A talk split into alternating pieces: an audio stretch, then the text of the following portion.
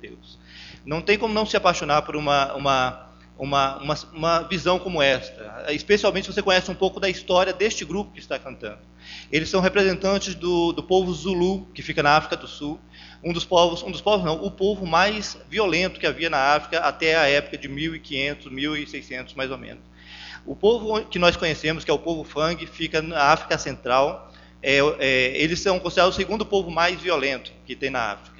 E eles moravam também na África do Sul e foram expulsos pelo povo Zulu. E esse povo, que era o mais violento da África, está aqui, um coral formado por pessoas deste grupo Zulu, louvando a Deus e falando do amor de Deus. Eles trocaram as armas pela palavra. Eles não mais lutam com as mãos e com armas, mas lutam com a palavra, falando do amor de Deus e do que Deus pode fazer em termos de transformação de vida. Tem, não tem como não se apaixonar por, uma situação, por um, um, grupo como esse e por uma realidade como essa. É, nós queremos hoje estar falando com os irmãos, estamos aqui é, na nossa conferência missionária. Eu sou o Dalmo, Lani, minha esposa, e durante os próximos minutos vamos estar falando aqui um pouco da nossa experiência. Passamos um ano lá em, é, na África, em Guiné Equatorial, e queríamos estar compartilhando um pouquinho. Se tiver que dar um tema para essa, essa, essa, essa nossa fala, esse nosso testemunho, ah, o que eu imaginei foi: missionário eu. Eu? Missionário?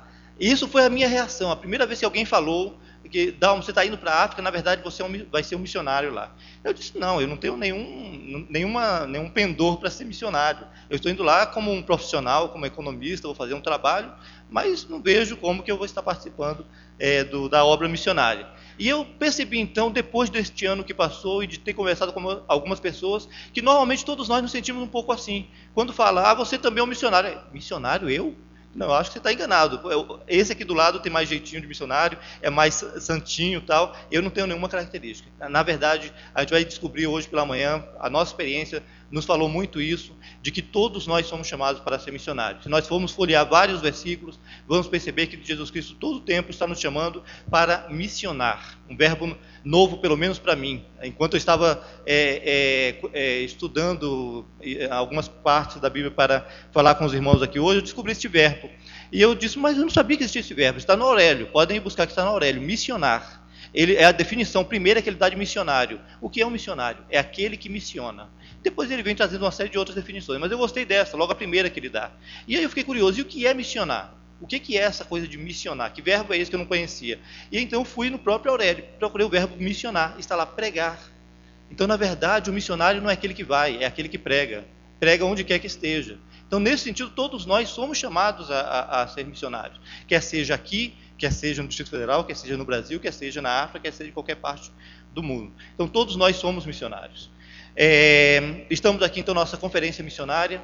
Temos o nosso tema Por Amor. E o nosso divisa está em Lucas 9, 24, que nos diz: Porque qualquer que quiser salvar a sua vida, perdê-la-á. Mas qualquer que, por amor de mim, per perder a sua vida, a salvará. Esse versículo é bastante interessante. Eu comecei a rever a minha experiência durante este ano à luz deste versículo. E comecei a perceber como isso aí foi realidade na nossa vida ao longo deste ano. Ah, tem três palavras aqui que me chamam a atenção: a palavra salvar, a palavra, é, a, expressão por amor e a palavra perder. Me chamou muita atenção quando Jesus Cristo nos alerta para o cuidado que nós devemos ter em relação a nós querermos nos salvar. A primeira sensação que a gente tem aí, pô, mas é um instinto natural de todo ser humano, é, é sua autopreservação, é se salvar de alguma, alguma ameaça, algum perigo. A grande questão é que Jesus fala que se você quiser salvar a sua vida, há um risco aí. Se a gente aprofunda um pouco mais no estudo, a gente percebe o seguinte: a gente está alertando que nós não somos o autor da nossa salvação. Se nós queremos nos salvar, não somos nós que temos que realizar esta obra, e sim Ele. A palavra perder, me permito inverter aqui. A palavra perder me chama a atenção porque fala que aquele que perder a sua vida, este é quem vai salvar. E me chama a atenção porque na, se a gente olha assim de uma forma um pouco mais rápida, perder dá a impressão, dá a sensação de que você tem que morrer. Perder a vida, você vai morrer. E na verdade não é isso. Se, se fosse assim, a gente teria que dizer, olha, todos os crentes que não perderam a sua vida, não salvaram. Nesse, se fosse nesse contexto de que perder é perder a vida, perder a vida no sentido de morrer. Na verdade, Jesus está falando aqui que nós devemos ter o cuidado em relação à nossa vida para é, não deixar que a nossa vida esteja que nós estejamos comandando a nossa vida. Aliás, o que é a nossa vida, né? Eu acho que isso aí ajuda a esclarecer. O que é a sua vida? Você já ouviu alguém dizer, por exemplo, é, ah, eu amo a minha vida. Eu eu tô, estou em uma fase da minha vida que está maravilhosa. Minha vida está perfeita. Que inclusive era algo que nós dizíamos. Aí vem a nossa experiência dentro desse versículo. Nós estávamos dizendo, nossa vida se melhorar, estraga. Estava tão boa que não tinha como fazer nada para melhorar. Se acrescentasse alguma coisa, ia sair daquele, daquele estado de gozo que a gente estava naquele momento. A igreja maravilhosa, a gente tinha um grupo de em casa muito bom. Profissionalmente eu estava realizado, realizando, muito reconhecido no meu trabalho. E no entanto, Deus disse: Não, vamos parar tudo. Você já chegou no, no auge que você queria? Tudo bem, agora vamos me conhecer um pouquinho mais. Vamos desmontar toda essa estrutura que você tem à sua volta e vamos, vai me conhecer em um lugar distante, partindo do zero. A, a minha vida estava muito boa em 2006, em junho de 2006. O que Jesus estava nos dizendo aqui em relação a esse versículo é: se você quer preservar a sua vida como ela está hoje, você não quer abrir mão de um milímetro do que é a sua vida. Se você não está disposto a perder essa sua vida, esse conjunto de coisas que é, está à sua volta, por amor de mim, para realizar minha obra, aí é, você está em perigo. Mas se você aceita perder, aí então você salva a sua vida. É mais um dos paradoxos que tem na vida cristã. A vida cristã é composta de paradoxos. Você para perder, para ganhar você tem que perder. Para que você possa viver, você tem que morrer. E isso é o batismo, não é? Nós dizemos que morremos para poder nos levantar vivos para, para Deus. A vida cristã é cheia de paradoxos. Esse nosso testemunho pode parecer paradoxo para muitas pessoas aqui hoje, mas nós queremos é, poder compartilhar com os irmãos. Bem, e por amor. Por amor nos fala da motivação. Você pode muito bem abrir mão de sua vida, mas por uma motivação que não é a correta. Nós estávamos falando aqui ontem, o pastor é, Marcos Graus estava falando de pessoas que dedicaram sua vida lutando por uma medalha de ouro. E que muitas pessoas abrem mão de, do que comem, abrem mão de, de, de prazer, do horário que dorme, define a quantidade de horas que vai dormir em função de obter aquele, é, aquele resultado, que é a medalha de, de ouro. Mas é, é, o que Jesus nos diz é o seguinte: você pode até perder sua vida, mas se não for com a motivação correta, você não estará obtendo também a salvação. Qual é a motivação correta? Por amor de mim, por amor de Jesus, Jesus falando. Nós, é, essa final de semana nós somos então desafiados a, por amor, a nos perguntar o que você faria, o que você daria e até onde você iria. Esse, isso é o que nós queremos compartilhar com os irmãos. Deus nos deu a oportunidade de poder fazer algo mais, de ir um pouco além e de é, é, experimentar algo a mais de Deus. É isso que nós queremos então conversar com os irmãos. Ah, isso que nós vamos estar apresentando para vocês não reflete a realidade de toda a África. A África tem partes muito, muito interessantes, partes desenvolvidas, tão desenvolvidas quanto o Brasil. A África do Sul é um exemplo disso. Mas nós não fomos para a parte desenvolvida, fomos para uma, uma das partes mais atrasadas da África, que fica na África Central. Ah, e também o que aconteceu conosco não acontece a todos. Neste país onde nós estávamos, muitas pessoas estão vivendo e vivendo muito bem, mas Deus quis nos dar uma experiência diferente. Na verdade, Deus nos levou lá para o nosso ensino e nos levou para o nosso aperfeiçoamento espiritual. Ah, nós saímos daqui em junho, por favor, meu irmão, a próxima tela. Ah, nós saímos daqui em junho de 2006 esse foi o momento da, da, que a igreja estava orando, nos abençoando, nos enviando lá para, para a África para realizar a sua tarefa. E os irmãos não sabem como isso foi importante. Todo o aperto que nós passamos lá, todo momento a gente lembrava, mas nós fomos abençoados pela terceira igreja. Então Deus está conosco. Nós tínhamos a certeza que Deus tinha, que, é quem é, havia nos levado para lá. Não era nossa vontade, nós não tínhamos decidido, arrumamos nossas malas e fomos. Fomos porque Deus estava nesse negócio todo o tempo. Agora, muitas pessoas me perguntam, mas onde é que vocês estiveram? Que lugar é esse? Guiné Equatorial, eu nunca nem ouvi falar, nem sabia que existia. Vamos ver aqui no mapinha um, um pouco de, de, geografia, só para a gente se localizar. Bom, aqui está todo o continente africano, e no caso, Guiné Equatorial está aqui nessa baía, chama Baía de Guiné, fica perto da Nigéria, Camarões, e ela é composta por um pedacinho aqui e por essa ilha. O interessante é que eu tenho como vizinho aqui São Tomé e Príncipe, que é para onde vai o pastor Valdeir agora, no final do mês. Né? Se a gente estivesse lá no mesmo período, a gente estaria sendo vizinho, pelo menos de país. Uh, eu vou dar um close aqui nessa áreazinha, guarde isso, estamos aqui. A próxima tela. Essa é Guiné Equatorial. Tem uma parte aqui no continente e tem essa ilhazinha, fica até um pouco distante, mais esta ilha. A capital do país fica nesta ilha, a ilha de Bioko.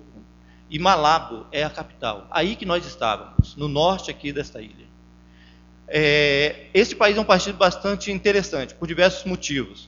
Primeiro, porque é o único país que fala espanhol lá na, na África.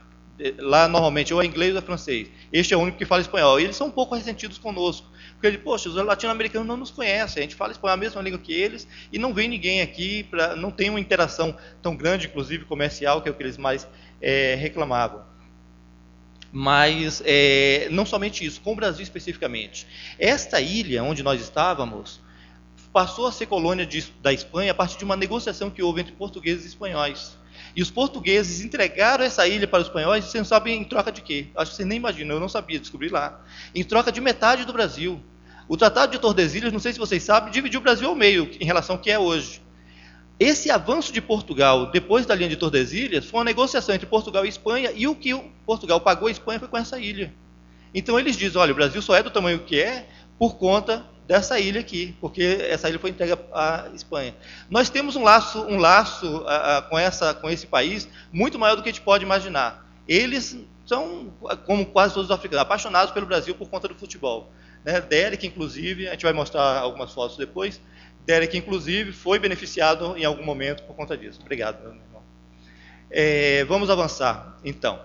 Ah, vamos apresentar algumas, algumas fotos. Aliás, deixa eu explicar só uma coisa antes, a questão de como a gente chegou lá, né, que é uma dúvida também que as pessoas têm. Ah, mas o pastor foi lá como missionário e tal. Bom, primeiro, eu não fiz faculdade teológica, não fui ordenado para ser pastor. Eu sou um membro da terceira igreja, como todos nós aqui somos, e Deus nos deu essa experiência de estar lá. Fomos é, inicialmente é, a trabalho, fomos a, a, pela nossa área profissional, mas chegando lá, conhecendo a realidade, você não tem como não se envolver. Nós fomos para uma igreja, que vamos mostrar fotos também, que era muito pequena, tinha quatro membros efetivos e tinha somente algumas crianças, adolescentes, uma realidade muito difícil. E nós nos envolvemos, começamos a ajudar o missionário que estava estava lá, e começamos então efetivamente a conhecer a realidade do missionário e a ver que não é esse bicho de sete cabeças, não é nada do outro mundo, não precisa ter poderes especiais para ser missionário. É uma coisa que você vai no dia a dia trabalhando e o Senhor vai abençoando e as coisas vão acontecendo. Mas como, mas como chegamos lá? É, eu participei de um processo seletivo que a ONU fez para ajudar esse país. É um país que recentemente, volta por favor, meu irmão. É um país que recentemente descobriu bastante petróleo em volta desta ilha. Somente nesta ilha eles têm de petróleo um terço do que o Brasil produz é, anualmente. Então é um país do, do, tamanho do Distrito Federal, com um milhão de habitantes apenas, mas que estão nadando em petróleo, que tem um petróleo que assim não, não tem como mensurar o quanto isso pode é, beneficiar a população. Se a gente for dividir a quantidade de petróleo por, pela população, você tem uma renda que é equivalente à dos Estados Unidos. Entretanto, você vai para a realidade, vai ver o dia a dia das pessoas, tem muitas pessoas que estão vivendo a pão e água literalmente, porque pão é uma iguaria, chegou lá agora, há pouco tempo, padarias, né? eles come, começaram a conhecer pão, então é, um, é uma coqueluche no país é comer pão, você é muito chique se você come pão. Então eles comem pão, bebe água, antes disso eram raízes simplesmente, que a grande maioria da população é, comia. Nós tivemos a oportunidade até de ver tal, alguma coisa experimentamos, mas não avançamos muito não, a gente ficou com algum receio. Acho que Lani chegou a experimentar uma pedra de lá, né? Tem uma pedra lá que eles utilizam, que é, é, é medicinal, eles dizem, mas para mim parece uma pedra mesmo que você colhe na rua, só que ela dissolve quando você coloca na boca. Eu não tive coragem não, Lani experimentou.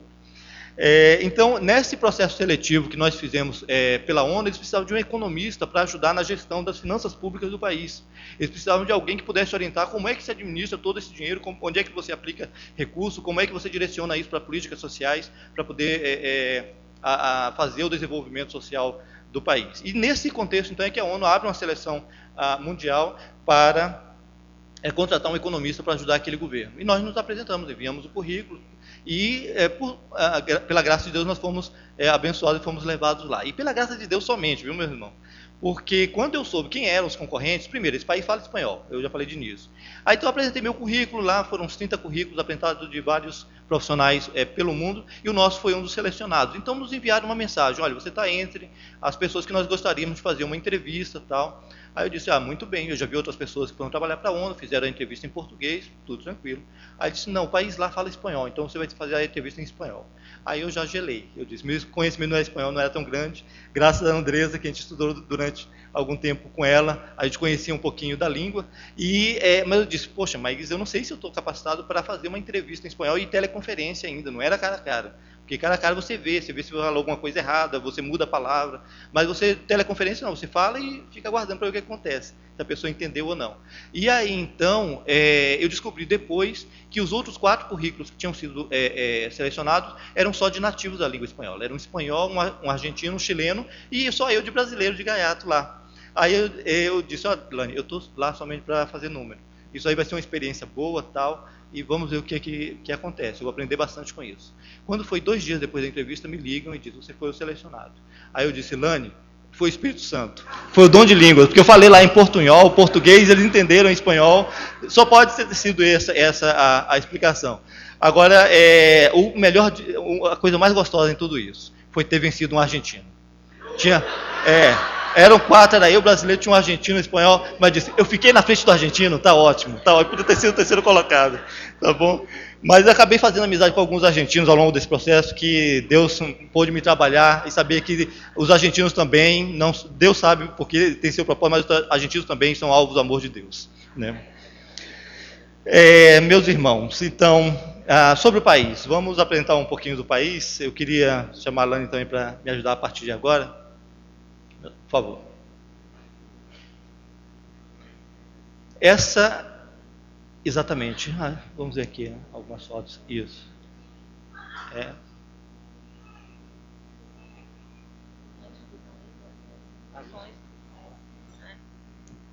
Antes de, de comentar um pouco sobre as fotos, vamos falar um pouco agora sobre a minha visão sobre missões, como eu me relacionava com missões.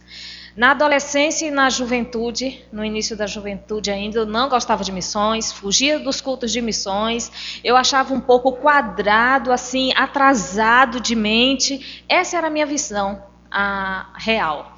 E aí, quando nós chegamos aqui em Brasília já casados, eu comecei a sentir algo diferente acontecendo dentro de mim em relação a missões. E aí eu comecei a contribuir.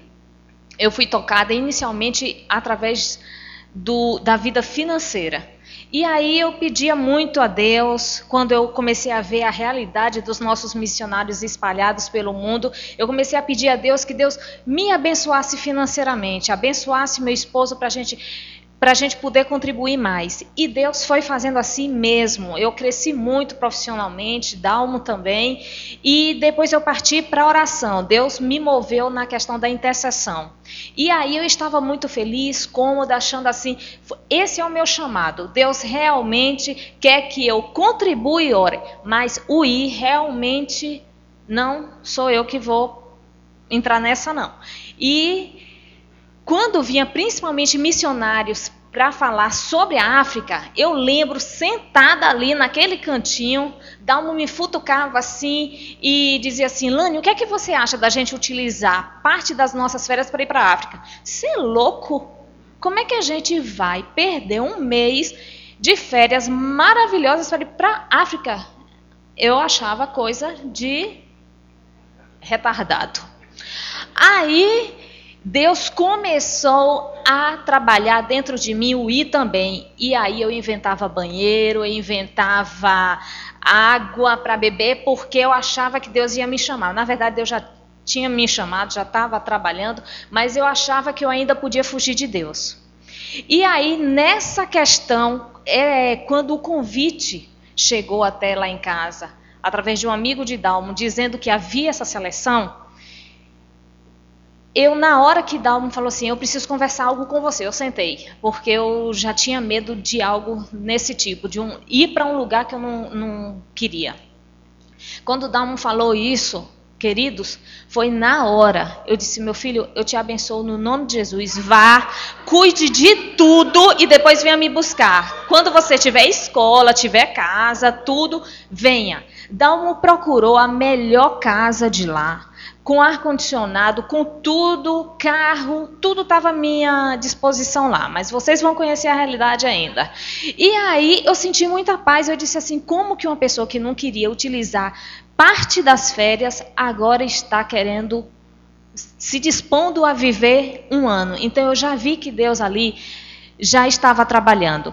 E eu fui contratada, logo depois de 10 anos, pouco mais de 10 anos, eu fui contratada, 10 anos de idade, viu gente? Eu fui contratada por uma escola. Então eu comecei a trabalhar ainda criança. Então é, eu tinha, depois de mais de 20 anos trabalhando, tudo, já com a empresa, dois anos antes de Deus fazer toda essa mudança, Deus me deu um sonho. E nesse sonho ele falou comigo de forma muito real, que eu não ia dar mais aula de piano. Ele tinha um outro ministério para mim. Então, quando o Dalmo chegou com essa notícia, eu liguei ao sonho. Eu disse assim: Deus está começando a fazer realmente o plano dele acontecer. E é difícil a questão do envio, você abrir mão de vida profissional, você dizer assim não para tudo na sua vida e partir para realmente para a direção de Deus. Mas quando Deus coloca, queridos, é uma paz, é uma alegria.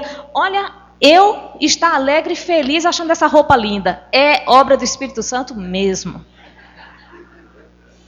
Bem, sobre, sobre o país, lembram que era uma ilha, verdade? Esta ilha, na verdade, é de formação vulcânica. Este monte que vocês estão vendo é um vulcão que formou essa ilha, foi expelindo lava e formou toda aquela ilha onde nós vivíamos. Então nós vivíamos constantemente sobre a, sob a sombra deste vulcão. São 3 mil metros de altitude aí. Isso aqui são nuvens mesmo, isso aqui está muito alto. A gente tem uma sensação de que é um monte baixo, mas não é. A gente leva mais de duas horas para conseguir chegar de carro lá no, no, pico do monte. A gente foi até a metade, mas o, a condição de tempo não nos permitia. Aqui é uma coisa característica também da, daquele local. Vocês estão vendo esses senhores engraçadinhos aqui, fazendo suas pantomimas aqui em relação. Todo mundo diz isso aqui é um muro. Por que, que estão aqui é, nesse muro? Na verdade, não. Isso é a raiz de uma árvore. Passa a próxima foto, meu irmão. Isso aqui é a raiz desta árvore aqui. Isso aqui é uma, o tamanho de uma pessoa e o, tamanho dessas árvores aqui. Nós não estamos aí na floresta, aí é nos arredores da cidade que a gente morava. Na floresta, isso é muito comum. Todas as árvores são deste, quase todas são deste tamanho. Né? Então, assim, é algo também muito característico. Inclusive na bandeira do país, eles representam essa árvore como um símbolo nacional, que é o que chama atenção nessa região. O pessoal diz que é por conta do vulcão também, que faz com que as coisas cresçam muito rápido lá. Próxima, meu irmão.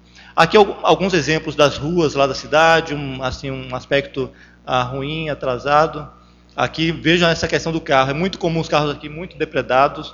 Eles começaram a comprar carros tem uns 5 anos somente. Os pobres compram carros usados de outros países da África, importam para lá. É uma realidade difícil. Próxima. Aqui também é um pouco a realidade das ruas de lá. Achei interessante a forma como ele estacionou esse carro. Uma coisa que eu fiquei assustado quando eu soube: não existe uma autoescola no país ainda. Todo mundo compra o carro e sai andando na rua e, literalmente, é o que Deus quiser. Vamos lá, o próximo. Aqui um, é o mercado central dele, é como se fosse a nossa feira do Paraguai, que tem de tudo, inclusive comida. Aqui as coisas são mais baratas, mas também o nível de higiene é lá embaixo. Você aí tem que saber selecionar o que compra aqui, mas é muito mais barato. A próxima, meu irmão. Aqui normalmente os estrangeiros compram aqui, é o nosso extra de lá. É o point, é o, é o ponto chique para você comprar o que você quiser em termos de produtos industrializados. Aqui nós, Deus nos abençoou muito aqui neste, neste supermercado. Porque a gente orava, gente orava antes de sair de casa, Deus, que hoje tem açúcar lá no supermercado. No Martins, a gente chamava de Martins, que é o nome. Que hoje tem açúcar.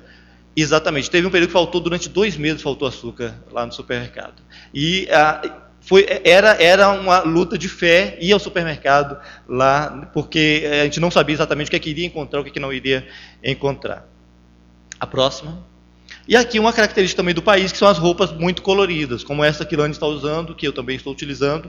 É, normalmente eles usam roupas mais ocidentais assim, mas em ocasiões especiais usam essas roupas bastante coloridas, que é, são normalmente bem fluorescentes. Eu tinha um vizinho que ele gostava muito no sábado e domingo usar uma roupa que era verde, verde, aquele verde limão, bem fluorescente, e uma sandália tipo havaiana, só que era que cor é aquela? Rosa choque. Assim, a coisa que combina esteticamente é perfeito, né? Próximo, então. E aqui, graças a Deus também, nós tivemos uma escola com um bom nível, que Derek pôde estudar. Isso aqui foi um dia que foi aniversário dele. Ele é, foi, a, a, experiência de Derek é um testemunho à parte. Ele levaria uma, uma hora ou mais pra, só para a gente comentar como foi as etapas de, da adaptação de Derek lá. Nós não tivemos tempo de fazer preparação com ele. Nós imaginávamos que ele ia estudar espanhol lá. Chegamos até a ter algumas aulinhas com ele de espanhol. Chegamos lá, só encontramos vaga na escola francesa. Isso foi um choque para ele, porque ele não sabia falar uma palavra. Aliás, ele foi o primeiro dia sabendo falar uma palavra que eu ensinei para ele: toalete. toalete. Filho, apertou, professora, toalete, toalete.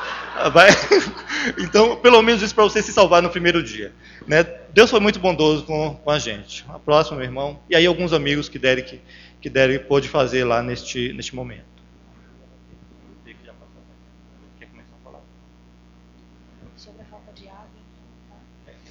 Queridos, nós tínhamos. Passou a casa? Não. Pede para passar mais duas fotos.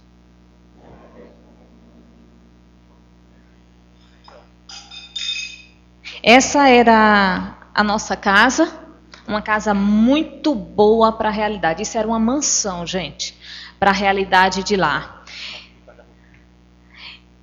E nessa casa, nosso primeiro mês e meio foi muito bom. Mas depois começamos a ter a dificuldade que parte da África sofre, que é a falta de água e de luz. Então, tínhamos ar-condicionado em todos os cômodos. É, a nossa mudança chegando aí, máquina de, de, caminhar, tudo, tudo, tudo levamos. Mas o que nós pudemos usufruir dela? Nada.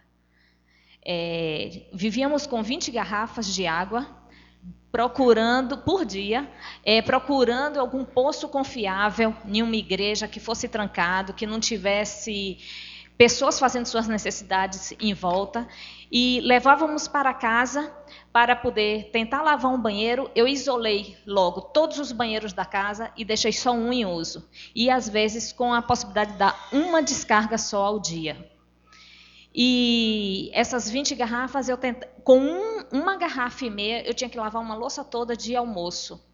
Minha comida chegou a ficar distribuída em três casas de, de amigos ou pastores que tinha gerador em casa porque a geladeira não tinha energia, eu perdia toda a comida. Então era uma maratona mesmo, lavar uma louça, é, limpar a casa foi uma coisa que não não precisei fazer nesses dias. E foi um tratamento de Deus, porque eu sempre fui uma pessoa muito perfeccionista, com um valor altíssimo em relação à limpeza. Há uns 10 anos atrás eu cheguei a ter diarista e quando a diarista saía, eu limpava porque eu achava que ela não limpava a casa bem. Então eu era neurótica em relação à limpeza. Só que lá Deus falou muito comigo. Vale mais você estar gastando joelho, tempo de oração, convivência comigo, intimidade comigo, do que estar tá valorizando uma limpeza de casa. Hoje em dia, se não dá tempo arrumar uma cama, se não dá tempo lavar louça, porque eu tenho que vir para a igreja, eu faço isso com paz, com alegria. Então, esse foi um tratamento. Deus me levou lá porque eu estava vivendo em uma zona de conforto aqui muito boa. Eu tinha diarista, massagista, eu tinha manicure, cabeleireiro tudo, cozinheiro, tudo ao meu redor na minha casa. Deus me tirou dessa realidade, porque eu estava pensando estar perto de Deus, mas eu estava ainda muito longe.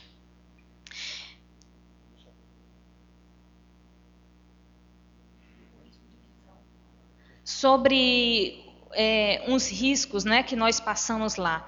É, Dalmo ficou seis meses sem documentação, eu quatro, porque ele foi dois meses antes, e nós não ficamos sem, sem documentação porque nós queríamos estar sem documentação, nós estávamos trabalhando para o governo lá.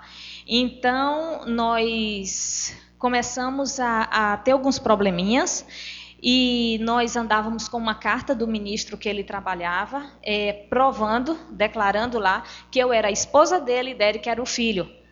E nosso carro é, possuía uma, uma, placa diplomática e, por conta disso, nós éramos muito visados quando saíamos na rua e policiais é, abusavam do poder para estar tá sempre nos coagindo a, a pagar né, é, propina tudo mais. E a ONU nos orientou que nós não poderíamos dar dinheiro algum. Mas teve um momento que eles começaram a entrar na nossa casa e dizer: Eu quero falar com aquele, com aquele homem, porque era um condomínio de estrangeiros, todos os carros com, com placas diplomáticas. E aí, ele, ali dentro, ele ameaçou Dalmo e a minha Derek.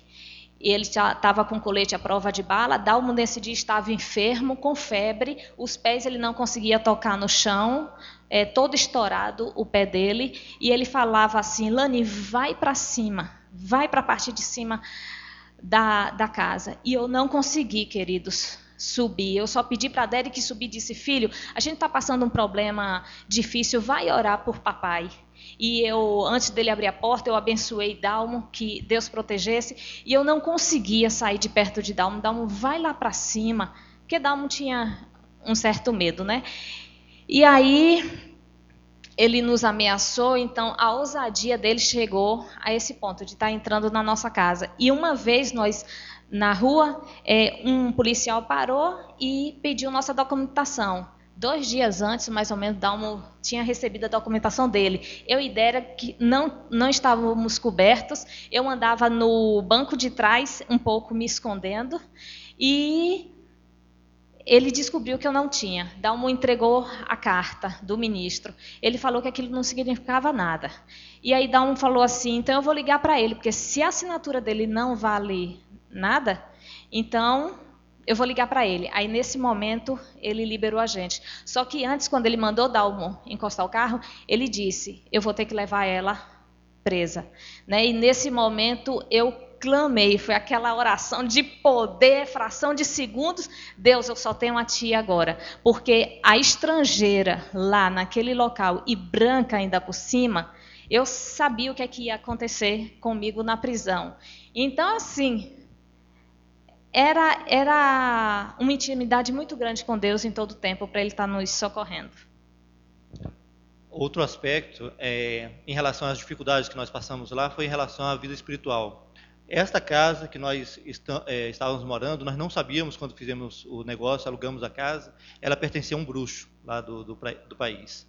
E nós, é, durante algum tempo, a gente começou a ter problemas e pesadelos, e interessante que eram os três tanto eu, Lani e o filhinho Derek, tendo pesadelos ao mesmo tempo, no mesmo momento. Quando eu acordava, era batata. Eu ia checar, eles estavam sonhando e estavam tendo pesadelo no mesmo momento. E aquilo começou a ficar muito estranho, fora outras questões que aconteciam.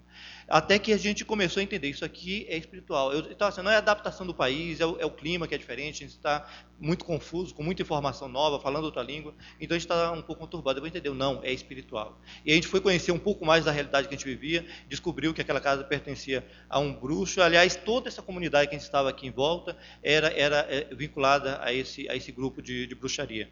Essa foto aqui, que eu tirei, na verdade, por outras razões, nos mostra aqui um barraco que não tem nada a ver com a realidade aqui. Vejam que são, aqui é um conjunto de sete casas idênticas construídas para serem alugadas para estrangeiro. E tinha esse barraco aqui que ficava bem em frente à casa em frente às casas está o mar. Então, a vista belíssima e no meio estava um, barraco. A gente nunca entendeu muito bem porquê. Tinha uma senhora lá muito estranha que morava. A gente acabou descobrindo que aquela senhora era uma bruxa que fazia rituais ali dentro daquele barraco. O dia 8 de outubro é um dia muito importante dentro do calendário dos bruxos lá de Guiné Equatorial. E houve uma cerimônia aqui onde houve muita gritaria e tal. E quando foi no, era uma sexta-feira. Quando foi na segunda-feira, eu vi o pessoal comentando que alguma coisa não deu certo lá. A partir daí começou a cair a ficha a nossa presença estava de alguma forma atrapalhando as coisas acontecerem ali. E grande parte das dificuldades que nós enfrentamos, acabamos descobrindo depois que eram ah, formas de nos expulsar daquela, daquele, daquele local. Mas a gente eh, entendeu também que foi Deus que tinha nos levado para lá, para que a gente pudesse até conhecer essa realidade, e era Ele também quem, quem iria nos tirar. Acabamos saindo sim. Depois de dois meses sem água e sem, e sem energia, nós dizemos, agora eu acho que agora é hora de sair. Aquele, aquela região ficou ainda mais dois meses, eles ficaram no total quatro meses sem água e sem energia. Para eles é uma coisa normal. Há, há, poucos anos eles viviam dentro da floresta. Então, para eles é um luxo ter energia elétrica, e nem sabem muito bem o que fazer. Teve um dia que um, que um africano me perguntou, mas por que, que você... Eu fui reclamar, olha, você desligar o gerador e é, agora de noite a gente está precisando de um pouco de energia e tal. Mas para que, que você precisa de energia para dormir? Você vai apagar todas as lâmpadas? Aí eu disse, não, tá bom, mas é que a gente é que a gente tem que o ar condicionado, a gente prefere dormir um pouco mais confortavelmente, eles não sabem o que é ar condicionado. Máquina de lavar, a gente comprou uma lá, nunca funcionou. Então assim, ele não é, acabou sendo uma peça de decoração da casa. A gente comprou aí pediu ao rapaz lá que era o bombeiro lá da, da região para ele instalar. Aí ele olhou para a máquina, mas ela serve para quê? Aí eu disse não, tá bom, não precisa nem mexer, então tá tudo bem. É, bem, meus irmãos, vamos mostrar a parte que nós tivemos a oportunidade de testemunhar. A, a, entre os amigos foi um dos, dos, das áreas que nós trabalhamos. Esse aqui é um amigo meu do ministério, ele é da República Dominicana. Nós trabalhamos lado a lado durante este ano lá. Ele também foi alvo de muito, de muitas dificuldades, muitas, eu diria aqui, perseguições que nós passamos. E ele mais ainda. Ele é uma pessoa que teve um contato com o Evangelho, uma pessoa da família dele é, é evangélica, mas não tem um bom relacionamento com essa pessoa. Ele ficou de queixo caído quando eu falei para ele que eu era batista. Ele disse: Você você é dessa foi a reação dele. Você é batista? E ficou assim em silêncio, olhando para mim, dizendo, mas você não tem nada a ver com o que eu imagino de, de, de crente. Ao longo deste ano, nós tivemos muitas oportunidades de conversar. Lani foi bem mais enfática até do que eu, porque eu fui meio ah, pelas beiradas. Lani não, Lani foi, foi no centro mesmo, não aliviava não. Que teve uma hora que estava passando muito aperto, é, Apolinar o nome dele, Apolinar Veloz. Apolinar, só Deus. A gente tem que dobrar o joelho e orar. Ele olhando assim para ela, disse: Não, mas, mas eu acredito em Deus, acredito em Deus. Ele já tinha assim meio intimidado. Esse homem é um homem muito importante no país dele. Ele chegou a ser ministro da Fazenda lá no país dele. Neste momento ele está passando um momento muito difícil, porque ele está sofrendo perseguição política e não consegue arranjar emprego lá. Eu peço aos irmãos que estejam orando por ele. Ele foi tocado por Deus, ele viu, ele viu o testemunho de Derek, Derek falando de Deus para ele também. Então ele foi, foi impactado lá, ali naquele local. A próxima foto. Aqui é a família do Apolinar, esteve lá visitando durante 20 dias, não suportou, voltou e deixou ele lá durante, durante esse ano sozinho. A família retornou para, para o país. A próxima foto. Aqui são alguns, algumas amigas de lá. Essa minha amiga, é, ela é de Honduras e ela chegou um dia lá em casa falando muito sobre Paulo Coelho. E a minha reação em torno dessa conversa fez com que ela me perguntasse: Você não gosta de Paulo Coelho? Eu disse assim: É porque eu sou apaixonada por um outro. E aí fui desenvolver o meu relacionamento, colocar o meu relacionamento com Deus para ela. E aí chegamos a sentar, porque a conversa é se estendeu e ela confessou que tem uma irmã no Japão, foi para lá e lá conheceu um grupo de evangélicos e se converteu lá no Japão. Então, ela já teve o contato com a irmã e comigo e a palavra de Deus ela não volta vazia. Eu pude dizer a ela a diferença de quem tem Deus e quem não tem. Nesse momento, nós, a, a questão da nossa segurança já se tornou um pouco Pior, nesse momento, já nessa casa, eu não podia mais sair. Nós tínhamos segurança 24 horas, um de dia, um à noite. E Deus foi tão misericordioso, porque quando eu estava na outra casa, eu ia até o centro, eu ia até a casa das minhas amigas. Nesse momento aí, eu não podia dirigir mais, eu não podia ir mais ao supermercado, dar uma que trazia as coisas para casa. E Deus foi trazendo as amigas para mim. E elas gostavam muito da minha comida. Pediam para eu fazer cuscuz, pediam para eu fazer cachorro quente. Cada semana era um bolo, cada semana era um prato. E através da comida eu atraí essas amigas para minha casa. Foram espíritas, foram católicas, foram. Teve de tudo um pouco na minha casa e eu pude testemunhar.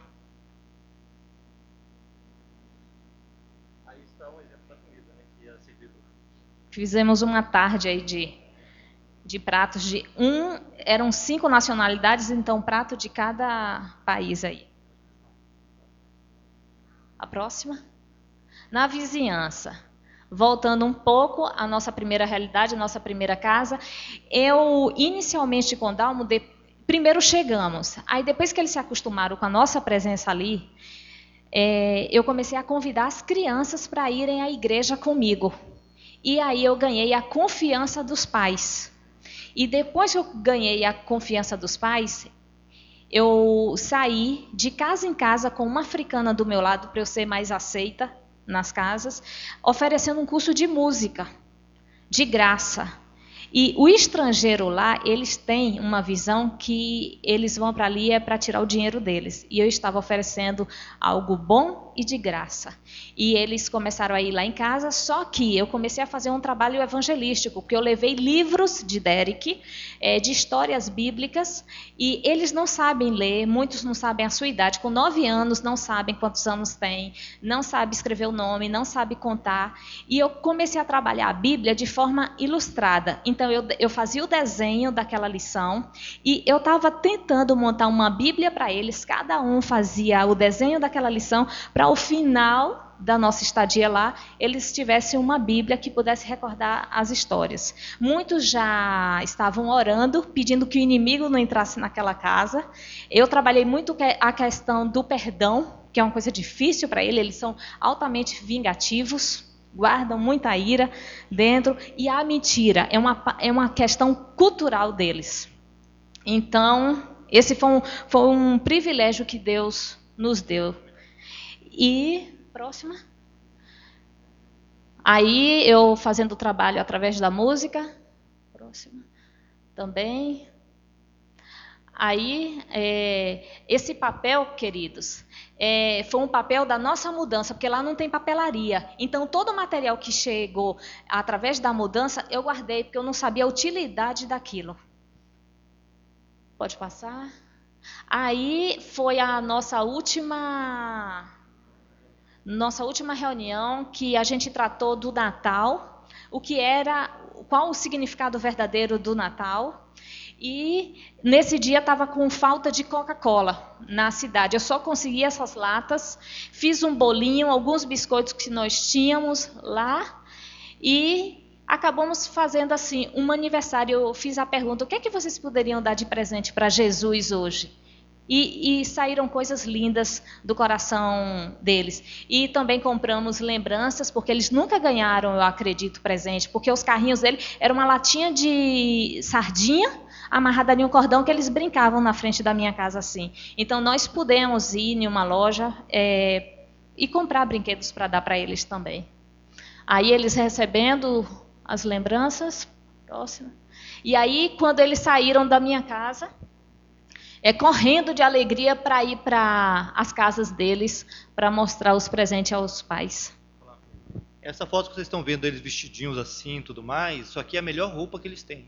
Isso aí, sabe, para ir na Casa da Branca, lá naquela festa da Casa da Branca, tem que ir tomado banho, que não é uma coisa comum, e também é, não usam sandália normalmente, é descalços, e, e, a roupa é o mínimo possível, alguns até nem, nem sequer utilizam roupa. Na sequência, aqui é esse mesmo grupo de crianças, a gente é, na igreja, na igreja que nós participamos. A igreja nós vemos logo na sequência. Próxima, meu irmão.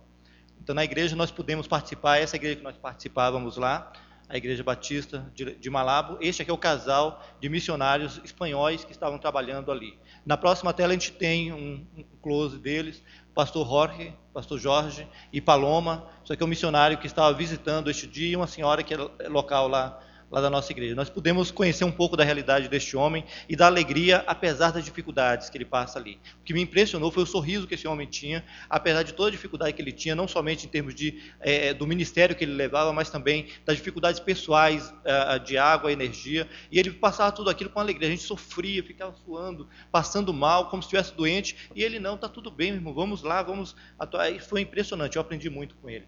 Aqui foi o dia do, é, inauguração do batistério, o primeiro batistério ministério ah, da cidade, ainda é feito em Rios lá. E aqui tem os que foram se, eh, se batizaram neste dia, que foi em abril essa foto. Chama atenção especial para este casal. Este casal, ela está grávida e eles estão em um dilema terrível que é mais um aspecto da vida espiritual daquele, lá naquele país. A criança, quando nasce, tradicionalmente tem que passar pelos rituais lá que o feiticeiro faz, faz algumas marcas de nascença, inclusive, algumas marcas feitas com faca aqui no rosto, na testa, ou então com ferro quente aqui no peito da criança. Isso para identificar a que tribo aquela criança pertence. Pelo resto da vida, ela sabe que ela tem um vínculo na carne em relação àquela tribo. Os cristãos estão se convertendo lá e eles não estão sabendo como lidar é, com isso. Me parece que na igreja é o primeiro bebê que vai nascer depois, com os pais já convertidos. E eles estão querendo saber, meu Deus, quando nascer, o que é que eu vou fazer? Porque se eles não levam para o feiticeiro para fazer tudo isso, essa criança é como se fosse um bastardo. Ele não pertence à tribo, não vai ter o apoio dos anciãos, não vai ter o apoio, inclusive no comércio não vai encontrar emprego, porque sabe, esse aqui é um que, que é, não pertence à tribo. Então é uma realidade muito difícil. Fora isso, alguns que se convertem são abandonados pela sua família, alguns inclusive são espancados, porque a família contrata pessoas pessoas para ir lá dizer que aquele ali está traindo o nosso povo. Ele entende que se converter é uma traição às tradições e que por isso não merece mais o respeito da, da, da daquela comunidade. Ah, na sequência, sim, aqui tem Derek interagindo também com outras crianças. Na próxima foto, mostra ele em um coralzinho que foi formado para esse culto especial de batismo. E aqui um amigo meu da Nigéria, um rapaz fenomenal, ele, ele é filho de pastor, me contou muito sobre a realidade da Nigéria, os conflitos que existem entre muçulmanos e cristãos ali. A casa do pai desse, desse rapaz foi queimada porque ele era um pastor evangélico lá na Nigéria e simplesmente por isso. Os muçulmanos estão descendo, estão dominando toda aquela região ali central da África e está havendo um, um conflito muito forte no dia a dia daquela, daquele, é, desses povos. Ah, e por meio da música, nós podemos ajudar lá tocando e também é, orientando, na próxima foto, orientando a equipe de louvor, que é essa aqui. É uma equipe de louvor muito animada, eles cantam belíssimo, nós imaginamos de cantar uma música aqui no dialeto africano com vocês, mas infelizmente o tempo é muito curto, a gente teve, vai deixar para uma outra oportunidade. E aqui tem um momento que nós não temos fotos, aqui foi um momento negro da nossa, nossa estadia lá. Nós começamos a sofrer alguns tipos de perseguições, que a, a priori nós entendemos que era algo normal, que todo estrangeiro estrangeiro estava ali, tinha aquela animosidade entre os locais estrangeiros. Depois começou a perceber que tinha alguma coisa estranha, alguma coisa mais, mais é, intensa em relação a, a, a, nós. A gente começou a relatar isso para a sede da ONU e eles mandaram um consultor em segurança lá nesse país e percebeu, não, existe alguma coisa aqui diferente em relação a vocês. Vocês estão sendo alvo de uma ação que é coordenada, não é algo é, é, casual, usual, como ocorre no país. E por conta disso, um mês antes do que seria o nosso momento de sair, nós fomos retirados pela ONU por questões de, de segurança.